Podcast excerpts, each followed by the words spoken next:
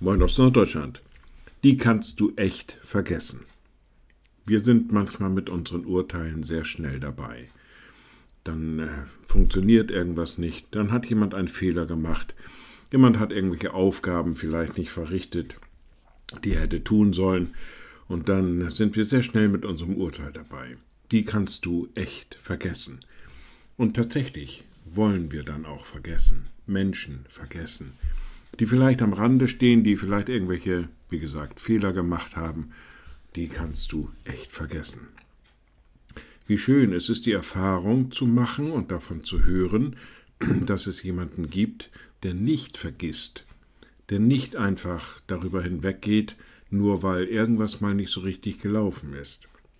Petrus weiß in seinem ersten Brief davon zu berichten, dass, so schreibt er, Christus zwar getötet wurde im Fleisch, lebendig gemacht aber im Geist. So ist er auch zu den Geistern im Gefängnis hinabgefahren und hat ihnen die Botschaft verkündet. Im Weiteren geht er darauf ein, dass es eben um die Seelen geht, die damals in der Sintflut umgekommen sind.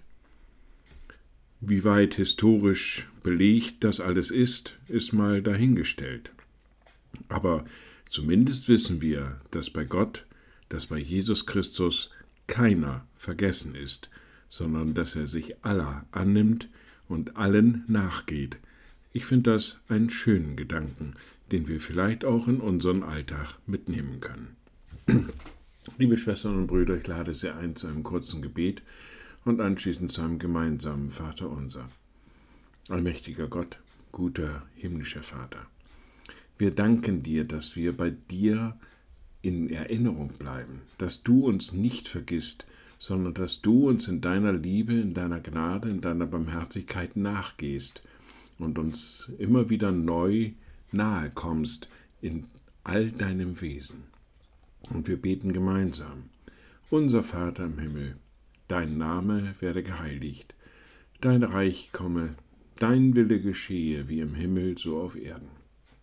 Unser tägliches Brot gib uns heute, und vergib uns unsere Schuld, wie auch wir vergeben unseren Schuldigern. Und führe uns nicht in Versuchung, sondern erlöse uns von dem Bösen, denn dein ist das Reich und die Kraft und die Herrlichkeit in Ewigkeit. Amen. So seid gesegnet, bleibt behütet und bleibt gesund. Tschüss